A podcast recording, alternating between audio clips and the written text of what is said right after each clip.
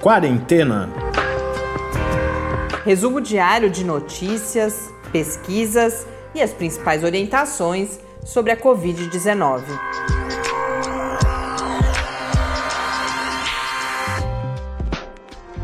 Quarentena, dia 94. Olá, sejam todos muito bem-vindos ao nosso 94 encontro nesta quarentena. Eu sou Mariana Petson. E eu sou Tárcio Fabrício. Hoje eu começo mandando um abraço para Jerusa, que é professora no Departamento de Terapia Ocupacional aqui na Universidade Federal de São Carlos. Escreveu para a gente hoje, mais uma ouvinte, então, que nós descobrimos. Muito, ficamos muito contentes com a sua mensagem, muito motivados e inspirados, Jerusa. E cumprimentar também nossos ouvintes que conseguimos reconhecer. Hoje fizemos a nossa primeira live no projeto Quarentena ao vivo. Estiveram por lá a Júnia, a Milena, a minha mãe. Uhum. Não sei se outros ouvintes, estes, estas se manifestaram. Então foi muito bom poder conversar lá também. Para quem não pôde acompanhar, Agora, mais do que nunca, eu recomendo que, se tiverem interesse e tiverem a oportunidade, que assistam a gravação. Isso está disponível no próprio Facebook, no nosso canal do YouTube. Se não encontrarem, escrevam para a gente. Já aproveito para divulgar, fazer a divulgação de hoje do nosso e-mail, que é o podcastquarentena.gmail.com, ou falem conosco pelo Twitter, no QuarentenaCast, que a gente terá o um maior prazer em mandar o link. Foi uma discussão muito rica com o professor Paulo Bojo, do Mackenzie. Que já participou do podcast, né, inclusive. E que é da área de neurociência cognitiva e social, e o professor Gustavo Nunes de Oliveira, do Departamento de Medicina, coordenador do projeto de extensão InformaSUS, que é parceiro aqui do Quarentena. Então, uma conversa muito rica, cheia de possibilidades, de ideias já e possibilidades de cada um de nós, sem dúvida nenhuma, pensar na nossa participação no esforço de combate à pandemia de Covid-19. Então, fica essa dica. E logo mais também, avisando já, a gente vai transformar essas lives em episódios especiais aqui do Quarentena. Eu não acredito que você adiantou isso, tá? Eu ia fazer todo um drama, ia ser um anúncio no episódio 100, mas tudo bem, tem outros detalhes nessa história que a gente conta no episódio número 100. Mas o que é, de fato, anunciando para vocês em primeira mão. Um dos participantes nem sabe ainda, porque está num fuso horário diferente do nosso, já deve, já estava dormindo provavelmente quando a gente conseguiu confirmar o segundo palestrante. A gente já marcou a próxima live na semana que vem, dia 25 de junho, na quinta-feira, desta vez, também às 10 horas da manhã. Os palestrantes eu apresento depois, com calma. A gente acabou de ter a notícia de que estava confirmado, mas o tema é educação na pandemia, no pós-pandemia. O debate que eu pretendo fazer lá é como diferentes concepções do que é educar, do que é educação, informam as diferentes medidas propostas ou os diferentes entendimentos sobre a situação que estamos vivendo agora na educação em seus diferentes níveis, toda a discussão sobre ensino remoto, educação à distância, o que está se perdendo, se é o ano, se é a qualidade da educação, enfim, tentar aprofundar um pouco as discussões que geralmente são feitas sobre a situação da educação na pandemia e como retomar atividades, seja presencialmente, o que só deve acontecer num futuro bem distante ou daqui a alguns meses. Hoje, inclusive, tivemos mais um anúncio, a Universidade de São Paulo já afirmou que não retomará as aulas, as atividades presenciais neste ano de 2020. Então, outras universidades, a UFMG, a UFRJ já disseram que só voltam depois da vacina, o que nos leva também muito provavelmente a 2021. Então, estamos falando só da educação superior, mas é claro que tem uma, uma discussão, inclusive, mais urgente nos outros níveis, nos níveis anteriores, e é isso que a gente pretende conversar. Então, já reserva Dia 25, quinta-feira, amanhã eu já trago mais informações sobre quem são os palestrantes. Hoje a gente fala da situação da pandemia aqui no Brasil, algumas novas análises. Voltamos a falar rapidinho de dexametasona, de cloroquina, a questão dos fármacos cada vez mais presente. É natural que isso aconteça, não só pela nossa expectativa, pela ansiedade de ter um tratamento mais eficaz, mas porque as pesquisas começam a oferecer os seus primeiros resultados. E falamos também sobre mais um estudo de modelagem que vai destacar a importância de algumas medidas no controle da transmissão, seja no momento em que deveríamos estar aqui no Brasil de distanciamento, seja já naqueles países que estão numa fase de abertura, mas que precisam adotar medidas de acompanhamento, de vigilância do que está acontecendo. Então, isso em linhas gerais são os nossos temas de hoje, começando pelos números. Hoje já temos os números do CONAS e do Ministério da Saúde e ambos estão exatamente os mesmos. O Brasil está com 955.377 casos, ou seja, devemos atingir um milhão de casos, provavelmente na sexta-feira, no final dessa semana. Ah, eu não anotei aqui, mas a gente está tendo aí 30 e poucos mil ca novos casos por dia, então devemos chegar a um milhão na sexta-feira. As mortes são 46.510 mortes, com 1.269 novas mortes nas últimas 24 horas. No mundo, segundo a Organização Mundial da Saúde, são 8 milhões 61.550 casos. Na John Hopkins, estamos em 8 milhões 269.774 casos, com 445.762 mortes. Falando então desse cenário aqui no Brasil, hoje diferentes veículos trouxeram informações sobre, ou mas não é exatamente uma análise, mas é um levantamento jornalístico que faz, inclusive, um deles é um estudo da Imperial College, o outro um levantamento que o jornal faz sobre as curvas de casos e de mortes aqui no Brasil. A Folha de São Paulo então noticiou, ou ao menos foi na Folha de São Paulo que eu vi, resultados de mais um daqueles estudos do Imperial College London de evolução nas taxas de contágio nos, em diferentes países com mais de um número X de casos que eles pegam. Semanalmente eles analisam isso. E o Brasil já está há três semanas desacelerando a sua taxa de contágio. Porém, permanecemos acima de 1. Lembrando, a taxa de contágio é o R, deve ser já um conhecido daqueles ouvintes mais assíduos e de qualquer pessoa que tenha acompanhado, na realidade, a, a, o noticiário sobre a Covid-19, nós permanecemos acima de 1. Então, semana passada estávamos com 1,08, agora estamos com 1,05, sem dúvida, é algum avanço, mas enquanto estivermos acima de 1, significa que a pandemia não, a transmissão não está controlada e, portanto, a curva ainda está na fase ascendente e todos os outros países só iniciaram a abertura ou qualquer tipo de abertura depois que transpuseram essa barreira do 1, chegaram a números inferiores a 1. Então, cada um de vocês, dependendo do lugar em que está, pode pensar há quantos dias já está ouvindo discurso e já tem vivido medidas de distanciamento. Então é isso que torna a situação no Brasil ainda mais dramática do que em outros países, embora seja uma notícia positiva, sem dúvida.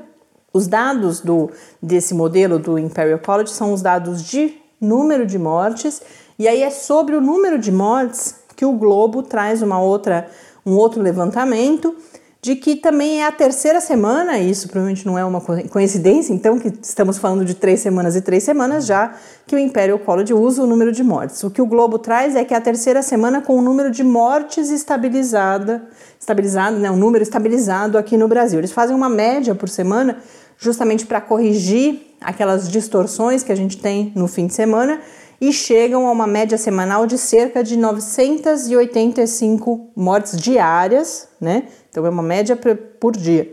O que começa a desenhar um platô no número de mortes. Mas o próprio Globo, na reportagem, destaca que esse platô, no caso do Brasil, pode ser fictício. Ele não mostra, essa estabilização não mostra que há diferenças locais e regionais muito importantes no país. Então, enquanto Rio de Janeiro e São Paulo provavelmente estão puxando essa estabilização, esses estados o fazem porque compensam o crescimento na curva em outros estados que estão só agora iniciando a escalada de transmissão da Covid-19. Então, o Brasil é um caso muito particular pelas suas dimensões continentais, por termos várias subpandemias, ou não, não tem, não sei o nome técnico disso, ou vários surtos diferentes, dependendo do local do qual estamos falando. Então, isso torna a curva mais difícil, essa curva mais geral, mais difícil de interpretar, inclusive.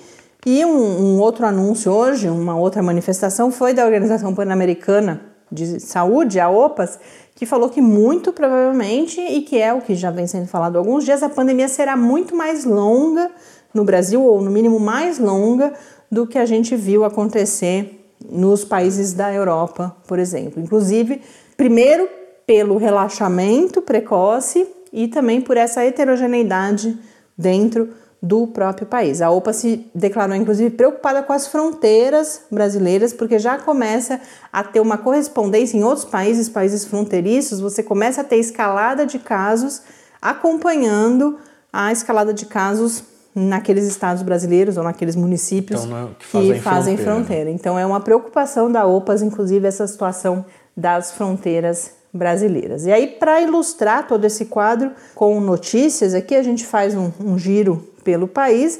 A gente tem notícias hoje sobre porcentagem de pessoas infectadas, coisas reabrindo. A primeira delas vem de Pernambuco. É, mas antes de, de falar dessa notícia de Pernambuco, tem um dado que faz alguns dias também que parece que a, a, o número de casos daquelas síndromes respiratórias agudas que não tem, ninguém define exatamente quais são, também começa a se estabilizar. Isso apesar do frio. É, o que mostra que essa curva está retratando um monte de caso de Covid-19 que não está entrando na estatística. Se, as duas curvas estão começando a apresentar uma tendência parecida, então isso reforça a história da subnotificação, que as mortes são muito mais do que essas que estão aparecendo, embora estejam aí aparentando uma tendência de estabilização, eh, elas são em um número muito maior. É, eu nem preparei para trazer aqui, mas eu falei essa questão do, do, do clima, do, do, do, inverno, porque a OMS se declara preocupada também com a diminuição na vigilância, por exemplo, da gripe comum, da influenza, uhum. devido ao foco na Covid-19 e especialmente aqui no hemisfério sul, em que a gente tem, entra ou vem na estação das baixas temperaturas, porque é claro que a gripe é algo é, muito mais, é uma velha conhecida, mas mata muitas pessoas também. Então é algo que a OMS chama atenção que é preciso cuidar. Então vamos lá, vamos falar de Pernambuco, que é o estado do nosso ouvinte Luciano, que sempre manda umas coisas para a gente. É, Pernambuco vai autorizar a reabertura de espaços religiosos como igrejas, templos e terreiros a partir da próxima segunda, dia 22. Na mesma data, os shoppings é, de Recife voltarão a funcionar. O que é, não sei, embora a situação de Pernambuco e de Recife que é uma das que parece estar tá mais controlada, né? Controlado um pouco, seja uma, seja uma situação um pouco melhor. Eu não sei se já é hora de reabrir tudo dessa maneira. Obviamente, tem algumas regras e algumas limitações, mas vai, tudo vai reabrir, né? Mais gente na rua de, de uma forma ou de outra. E no Rio Grande do Norte a notícia é sobre testagem. É, a capital Natal realizou uma testagem em sistema drive-thru ontem e detectou um terço de casos positivos em todas as pessoas que foram lá participar dessa campanha. Esses testes eles foram realizados apenas em idosos e pessoas com comorbidades. E foram 319 pacientes positivados para Covid-19, de um total de 1.033 exames. É, eu não sei avaliar exatamente o que significa, porque é, é uma situação um pouco diferente da que a gente comentou ontem ou anteontem, mas deve ter alguma relação com o que a OMS coloca, que quando você tem uma porcentagem muito alta de testes positivos, isso é um indicador de que você está testando pouco. Uhum. É lógico que eles colocavam que isso reflete a testagem em contextos hospitalares, por exemplo, que já são pacientes graves, que aí quando você testa, a chance de você ter uma porcentagem grave, é, é, uma porcentagem de casos confirmados é grande. mas imagino que esse indicador valha para uma situação como uhum. essa também, porque um terço de positivos me é parece coisa, uma, né? um número bastante elevado. Também nos últimos dias nós falamos sobre o estudo no Japão, né? Sobre é. bares e academias como lugares de alto contágio. E agora a gente tem uma notícia uh, curiosa, curiosa, se não fosse triste, né? Pois é. Um grupo de 16 pessoas se contaminou em um bar nos Estados Unidos. Eles se reuniram para um jantar justamente para comemorar o final da quarentena. Além desses 16 clientes do bar, outros sete funcionários do estabelecimento que fica na cidade de Jacksonville também testaram positivo para a doença após esse jantar. Então foi um jantar complicado ali que todo mundo se contaminou. É, e aí o, o, estabelecimento, o próprio dono fechou e é, pediu para todos os funcionários testarem, só esses sete estavam doentes. E agora todos os bares da cidade vão, vão passar por um período de desinfecção e vão ficar alguns dias fechados com todo mundo testando para ver se não conseguem detectar outros quadros parecidos com esse. Nossos produtores estão mandando um alô para vocês. Estão cumprimentando a Jerusa, que na sua mensagem, inclusive, mandou um abraço para eles também. E esse quadro todo brasileiro, tanto de, de, o estágio da pandemia em que estamos, em que ainda não conseguimos controlar a transmissão e também com essa reabertura. Tem um estudo que foi publicado hoje sobre medidas imprescindíveis para o controle que mostram mais uma vez o quão despreparados, não só o momento é equivocado, como medidas, segundo esse estudo, que, das quais não se pode abrir mão, ainda não estão em condição de serem implementadas no país para esse momento de abertura. Foi publicado um estudo no periódico The Lancet Infectious Diseases. O The Lancet e vários periódicos maiores têm subdivisões para áreas mais específicas. Essa é uma publicação destinada ou dedicada à área de doenças infecciosas.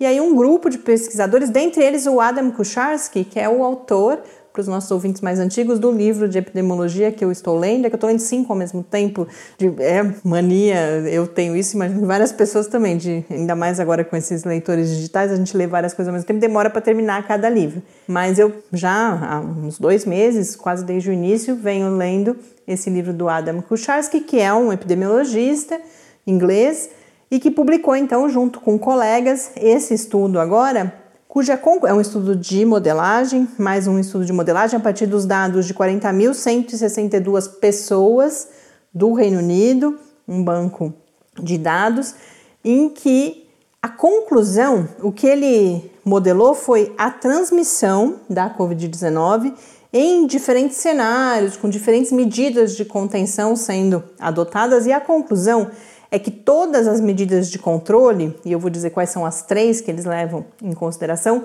devem ser usadas necessariamente juntas para que seja possível reduzir o R, a taxa de transmissão, a taxa de contágio, abaixo de 1 e, portanto, manter a pandemia sob controle. A mensagem é: nós não temos, isso está posto no artigo e num editorial que ou num comentário que é publicado na, no mesmo periódico para falar sobre esse estudo, nós não temos o luxo de escolher entre três medidas. Elas precisam necessariamente ser adotadas juntas para que a transmissão possa ser mantida sob controle. E que medidas são essas? Nós precisamos de uma grande proporção de casos identificados, ou seja, precisamos testar. Esses casos precisam ser isolados e precisamos ter altas taxas de rastreamento dos seus contatos para que esses contatos sintomáticos ou assintomáticos ou pré-sintomáticos sejam colocados naquela quarentena de 14 dias. Então, não tem novidade nenhuma nas medidas. É preciso identificar os casos, é preciso isolar esses casos, é preciso fazer um rastreamento para trás no tempo, nos últimos 14 dias, de quem teve contato, eles falam em cerca de 20 a 25 pessoas identificadas, é a média que está aparecendo como necessária de identificação de contatos, e esses contatos precisam ficar em quarentena E além disso, é preciso adotar as medidas de distanciamento físico nos seus diferentes níveis, dependendo do momento em que se está na pandemia. Então, desde, desde os dois metros de distância, um metro e meio, até lockdowns e medidas mais restritivas. O que eles dizem a partir da modelagem, por que a partir da modelagem? Que eles constroem vários, é isso que os modelos fazem também. Você e esse é o principal potencial deles. A gente já falou aqui várias vezes que o número final, que é o que acaba ganhando mais visibilidade nas divulgações que são feitas, esse número não é o mais importante.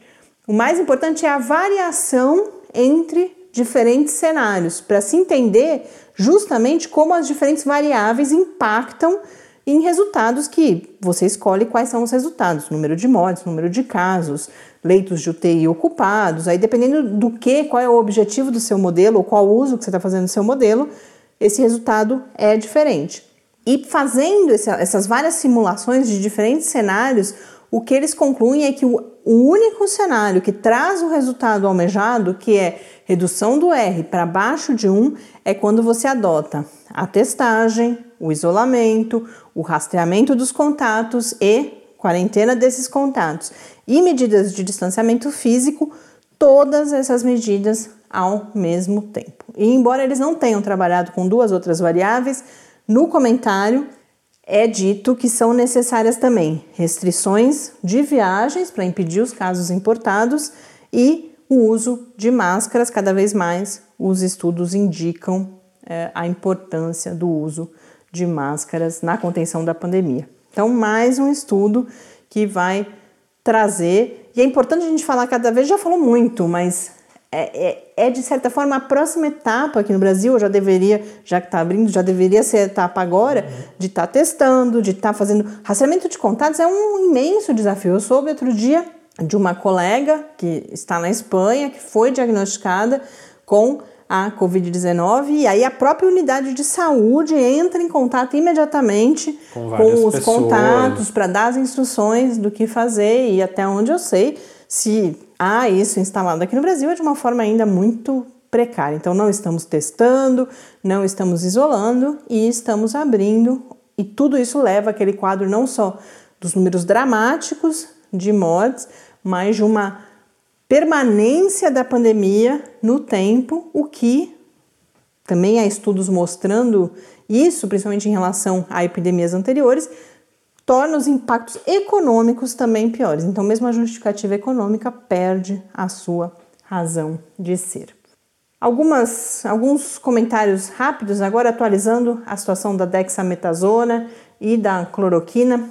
A dexametasona, falamos ontem os resultados de Oxford, continuamos aguardando a publicação, mas eu achei interessante contar para vocês uma informação que eu vi hoje, que há um estudo em andamento no Brasil já, desde do dia 17 de abril, envolvendo 40 hospitais com o uso da dexametasona nos casos mais graves, com ventilação ou com uso de oxigênio, que é, lembrando, é a mesma população do estudo de Oxford, que aparentemente trouxe resultados muito positivos em termos de redução da mortalidade desses pacientes.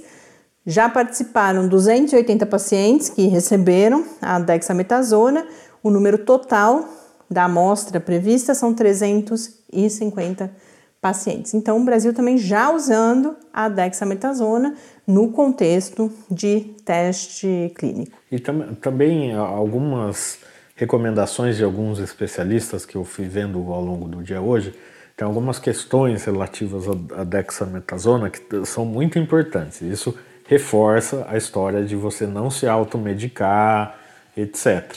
Uma da, dessas questões é assim, parece que a dexametasona, na primeira fase da doença, ao invés dela ajudar o paciente, ela piora a situação, que ela teria um efeito de auxiliar na replicação do vírus. É porque é imunossupressor, é, né? Então, se você tomar quando você está com sintomas muito baixos, no começo da, da, da sua infecção, é, esse medicamento vai, vai piorar o seu quadro.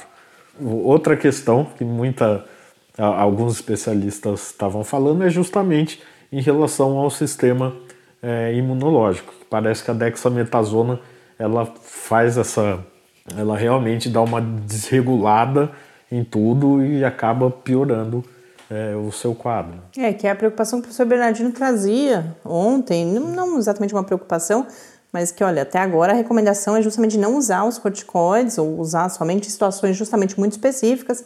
E eu vi um comentário também falando que a dose tem que ser muito bem controlada. Então, é, isso, é, é uma possibilidade, é uma esperança, a gente aguarda os dados, mas não é para ninguém sair comprando. Eu até evitei falar o nome comercial aqui, sobre o qual ela é encontrada aqui no Brasil, para ninguém sair comprando, não faz o menor sentido. É casos graves. Casos graves são aqueles que estão nos hospitais com ventilação ou com uso de oxigênio. E com o médico acompanhando constantemente. Sem dúvida nenhuma, porque corticoides em geral, inclusive, são medicamentos extremamente úteis em vários casos, mas que precisam ser. Qualquer um que já tomou corticoide sabe, por exemplo, como que você tem que parar de tomar corticoide. Não é uma coisa simples, você toma na hora que você quer, do jeito que você quer e para de tomar. E sobre a cloroquina, a Organização Mundial da Saúde agora voltou a anunciar que vai interromper o braço do estudo Solidarity com a cloroquina e a hidroxicloroquina, lembrando que a OMS tinha feito esse anúncio pós aquela publicação no The Lancet, depois retratada, todo aquele problema com o banco de dados, mas agora voltou a informar que vai interromper porque uma comissão independente que fez a revisão dos outros estudos já existentes concluiu que não há benefício, que não há redução, não há evidência ainda. Então vai parar, porque como a gente disse da outra vez que ela interrompeu, não só não se justifica o uso diante cada vez mais de resultados com outros medicamentos, inclusive, como atrapalha os testes clínicos com outros medicamentos se a pessoa já estiver tomando cloroquina ou hidroxicloroquina. Enquanto isso, continua valendo aqui no Brasil a notícia não só de uso, como de expansão do uso para gestantes e crianças. E aproveitando que eu falei do banco de dados, curiosamente, hoje a gente teve uma notícia relacionada a isso. Então, qual foi, só recapitulando, qual foi o problema com o estudo do The Lancet e também um outro estudo sobre outro assunto, publicado, se não me engano, no New England Journal of Medicine?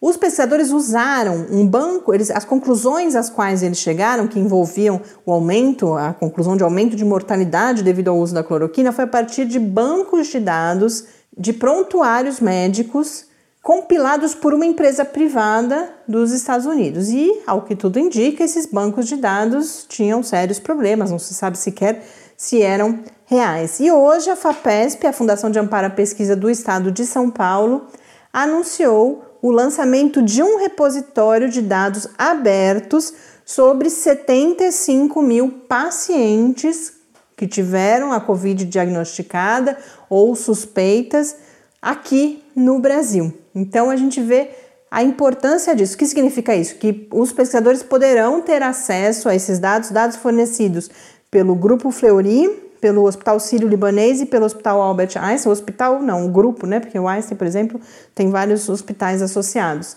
Em uma parceria com a FAPESP, e pesquisadores do Brasil inteiro poderão ter acesso, então, a esse banco de dados, que é uma fonte riquíssima de informação para realização de pesquisas. Mas nesse caso, uma instituição não só pública, organizando, articulando esses diferentes atores, mas uma instituição e várias instituições muito reconhecidas, muito estabelecidas, e agora os pesquisadores brasileiros passam então a contar com esse banco que recebe o nome de Covid-19 Data Sharing BR. Claro que esses registros todos são anonimizados, não é possível saber quem são os pacientes, mas há dados sobre os exames, sobre o desfecho daqueles casos, qual foi a evolução clínica, quais medicamentos eles receberam, claro, e com isso é possível realizar esses estudos. O banco, por enquanto, ele já foi lançado, está numa fase piloto, mas a expectativa é que no início de julho ele esteja já com esse número de é, pessoas, dados desse número de pacientes já colocados no banco e em uso por pesquisadores brasileiros. Agora nós estamos nos aproximando do final do episódio, vamos acompanhar o quadro de hoje de perguntas e respostas com o professor Bernardino. Perguntas e respostas sobre a Covid-19. Professor Bernardino, neste momento que já estamos há três meses com recomendações de distanciamento, as crianças sem ir à escola, muitas delas vivendo em apartamentos, sem muita possibilidade de atividade física. É seguro sair de casa quando há, por exemplo, uma área externa mais livre, sem aglomeração de pessoas, a possibilidade de acesso a parques, ou há também riscos em sair, mesmo que por curtos espaços de tempo, para essas áreas abertas, em condomínios ou parques. O problema de sair é se encontrar com alguém ou ficar próximo de alguma pessoa, não é? ou então se encostar a mão em algum local ou superfície contaminada. Se a pessoa tiver uma estratégia que ela consiga sair usando máscara, leva um frasquinho de álcool gel e durante toda a caminhada, a brincadeira ou o que for, ela ficar permanentemente longe de outras pessoas, se vê uma pessoa se aproximando, ela procura se afastar. Se vê uma pessoa atravessando a rua, ela atravessa para o outro lado. Se a pessoa conseguir sair para um parque ou para a rua, né, perto de casa, em algum lugar em que não tenha movimento, não tenha aglomeração, seja um lugar aberto, ventilado, e que não tenha outras pessoas para que ela possa ficar sozinha ou, ou, ou, distante mesmo de outras pessoas, né, em lugar ventilado, é, com cuidado com, com esse negócio de encostar em superfícies que podem estar contaminadas. Se houver todo esse cuidado, né, e quando voltar para casa, trocar a roupa imediatamente, né? botar o calçado do lado de fora, é, colocar a máscara para lavar imediatamente. Quer dizer, se tiver todos esses cuidados, dá para a pessoa procurar, então, um alívio desse isolamento social, no sentido de fazer uma caminhada, né? Um, uma saída com uma criança, coisa assim. Agora, o cuidado tem que ser muito rigoroso, né? O que a gente tem visto muito é a negligência em relação a isso, né? pessoas sem máscara, pessoas que não se importam de ficar se aproximando umas das outras, como se não acreditasse no risco, não é? Mas uma vez tomando todos esses cuidados, é, quem mora em prédio, condomínio, por exemplo, a questão do elevador é um problema sério, tem que ter muito cuidado. Então, se a pessoa puder escolher um horário e um local em que ela possa ir e voltar com segurança, usando máscara, sem encontrar com ninguém, sem passar perto de ninguém, não é?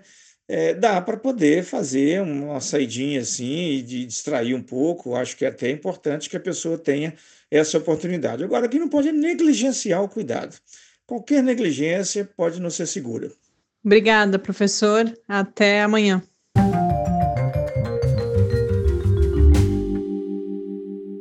De volta aqui no Quarentena, para encerrar, eu tenho uma dica.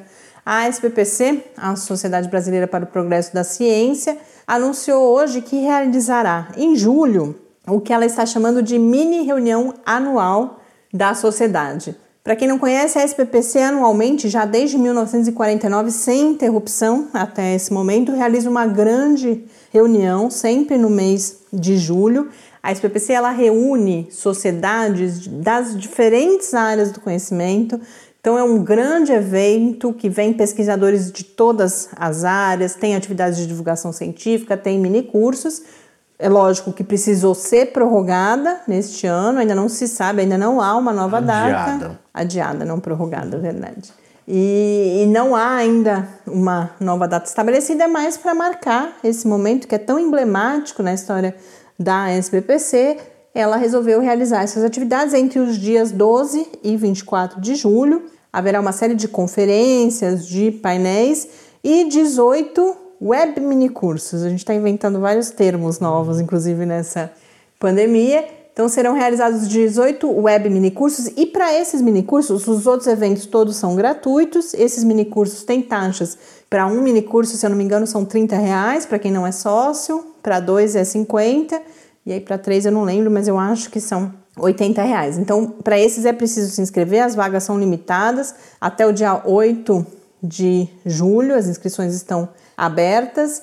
E são de áreas diferentes, há alguns sobre Covid e o que eu me inscrevi, um deles é de modelos físico-matemáticos de enfrentamento da Covid-19. Como que serão esses cursos? São mini cursos de 8 horas, divididos em 4 dias. Três são aulas gravadas, que você pode assistir quando puder, né, quando tiver tempo. E a última aula será ao vivo, via o aplicativo Zoom, numa data que já está colocada lá no momento da inscrição. Então vale a pena conferir se tem algum tema que vocês se interessam, uma oportunidade aí de formação e depois a gente divulga também as conferências e os painéis e a gente coloca essa notícia e todas as outras sobre as quais falamos aqui hoje lá na área do nosso site dedicado à quarentena, que é o www.lab com i no final, barra quarentena news. Com isso chegamos ao final de mais um episódio. Grande abraço, obrigada por estarem conosco e até amanhã. Até amanhã e fique em casa.